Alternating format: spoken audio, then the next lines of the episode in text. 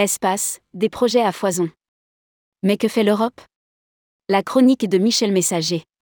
Alors que l'ESA, Agence spatiale européenne, se cherche, s'interroge et réfléchit pour savoir quelles solutions adopter suite au rapport du groupe consultatif sur l'exploration humaine et robotique de l'espace pour l'Europe, qu'elle a elle-même mandaté, on assiste en même temps depuis le début de l'année à une véritable explosion des projets et des lancements en matière de spatial et de tourisme spatial. Jugez en vous-même. Rédigé par Michel Messager le jeudi 13 avril 2023.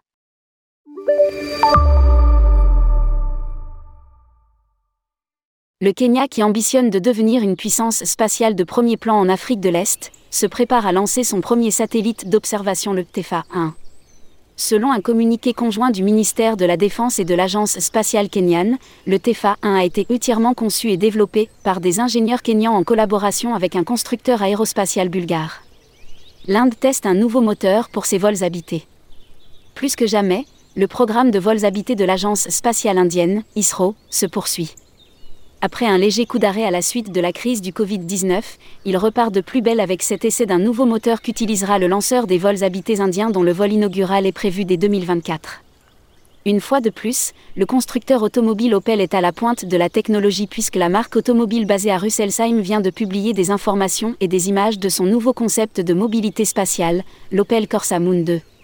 Opel sera le premier fournisseur de mobilité à proposer du tourisme sur la Lune dès le milieu de la décennie.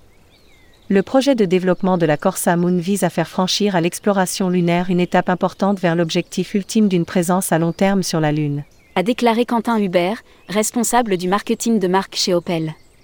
Avec son premier vol opéré le dimanche 2 avril, la société privée chinoise Space Pioneer a fait d'une pierre deux coups avec sa fusée Tianlong 2. D'une part, elle est devenue la première entreprise privée à atteindre avec succès l'orbite lors de sa première tentative. D'autre part, il s'agit de la première entreprise chinoise à atteindre l'orbite avec une fusée à propergol liquide. L'entreprise se prépare maintenant pour le lancement d'une autre de ses fusées, Tianlong 3 en 2024, fusée conçue avec un premier étage réutilisable et capable de transporter 15 tonnes de charge utile en orbite terrestre basse. Isar Aerospace fait peur en Europe. Le 23 mars, la start-up californienne Relativity Space, fondée à Los Angeles en 2015, a procédé au vol inaugural de son micro-lanceur biétage Terran 1. Ce dernier est le premier lanceur au monde en majeure partie fabriqué en impression 3D, à 85%, avec l'objectif d'atteindre à terme 95%, et le premier à utiliser du gaz naturel liquéfié, GNL, composé à 97% de méthane liquide, mélangé à de l'oxygène liquide. La jeune pousse espagnole PLD Space, sera d'ici quelques jours la première à tester son lanceur parmi ses concurrentes comme Orbex, RFA, Isar Aerospace, Latitude et d'autres. Ce lancement préfigure l'entrée de l'Espagne dans le concert spatial. PLD Space souhaite inaugurer Mura 5 dès l'an prochain, le but étant de monter progressivement à une dizaine de lancements en 2027. Le gouvernement espagnol qui vient de créer une agence spatiale nationale s'est associé avec le Portugal pour financer une constellation de satellites d'observation nommée Atlantique l'entreprise allemande Isar Aerospace a levé, en 5 ans seulement, 330 millions d'euros et s'apprête à lancer sa première fusée avant la fin de l'année. Son dirigeant Daniel Metzler l'a très bien compris et cet entrepreneur sait convaincre. Avec cette nouvelle levée de fonds, il arrive aussi bien à rallier à sa cause des entreprises privées, comme Porsche ou les fonds d'investissement privés, Bayern Capital, HV Capital, mais aussi les financements publics. Une chose est sûre, Isar Aerospace fait peur en Europe et la vitesse de son développement rappelle une autre société qui a su dominer le marché des lanceurs spatiaux il y a quelques années, SpaceX. Asie, Moyen-Orient, plusieurs projets sur les rails.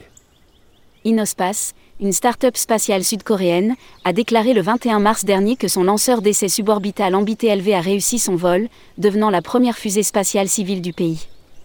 Le succès de AmbiTLV montre que Innospace est capable de lancer une fusée spatiale et d'ouvrir la voie vers le marché mondial des services de lancement.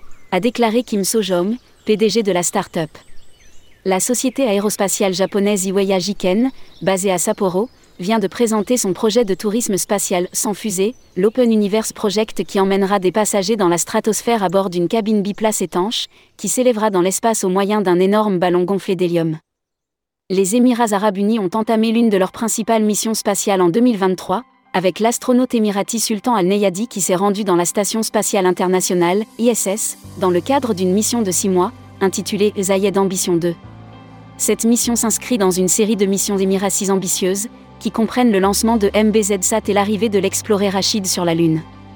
Lire aussi, Tourisme spatial, les pays du Golfe affichent leurs ambitions. Et l'on pourrait encore multiplier les exemples prouvant ainsi que depuis le début de l'année le secteur du spatial bouge comme il n'a jamais autant bougé, et ceci dans de nombreux pays autres que les trois majors que sont la Chine, les USA ou la Russie. Et pendant ce temps-là, l'Europe spatiale est embourbée dans ses contradictions, dans ses problématiques de lancement, dans ses problèmes de management comme le montre le récent changement à la tête d'Ariane Group, avec la nomination, officialisée le 4 avril, de son troisième président exécutif en moins de dix ans et dans l'attente de la décision des ministres européens dans le choix d'une nouvelle stratégie, ou non, qui sera prise, pas avant novembre, par le Conseil européen qui se tiendra à Séville. Bureaucratie, technocratie. Que de temps perdu dans un secteur où l'initiative et la réactivité sont les clés du succès du New Space. Paierons-nous dans l'avenir ce temps perdu? Une chose est en tout cas certaine, il est grand temps pour l'Europe spatiale de changer de logiciel. Michel Messager est directeur associé de Consultour, société de conseil travaillant pour une clientèle privée et institutionnelle dans les secteurs du tourisme. Il est membre fondateur de l'Institut européen du tourisme spatial et de l'AFST, Association française des seniors du tourisme.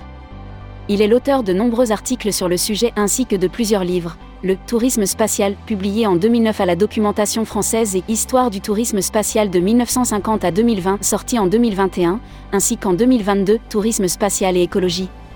Chez Amazon. Il est considéré actuellement comme l'un des spécialistes en la matière. Il intervient fréquemment sur ce sujet à la radio et à la télévision, ainsi qu'au travers de conférences dans de nombreux pays, notamment au Canada où il réside quelques mois par an. Il conseille notamment des entreprises du New Space et des fonds d'investissement sur les projets financiers en matière de tourisme spatial.